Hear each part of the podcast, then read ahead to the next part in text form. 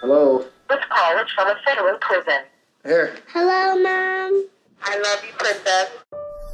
Do you know why mommy's there?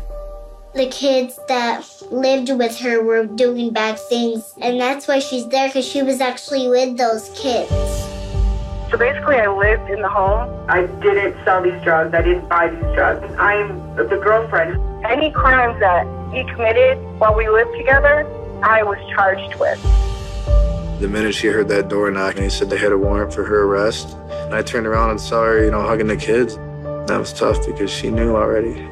I want to try and tell your story, figure out a way to make something good out of all of this. Thank you, brother. I remember she always used to play with me, and she used to comb my hair. The more I think about him, the more that those memories are slipping away. It has been tough for the last nine years without her being here. There are thousands and thousands of people just like her serving the same ridiculously insane sentences. She did not go to the police, so she was guilty.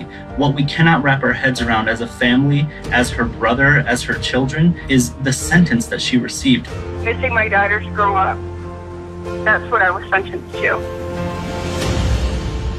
I carry your heart, right? Mm-hmm. And I carry your heart.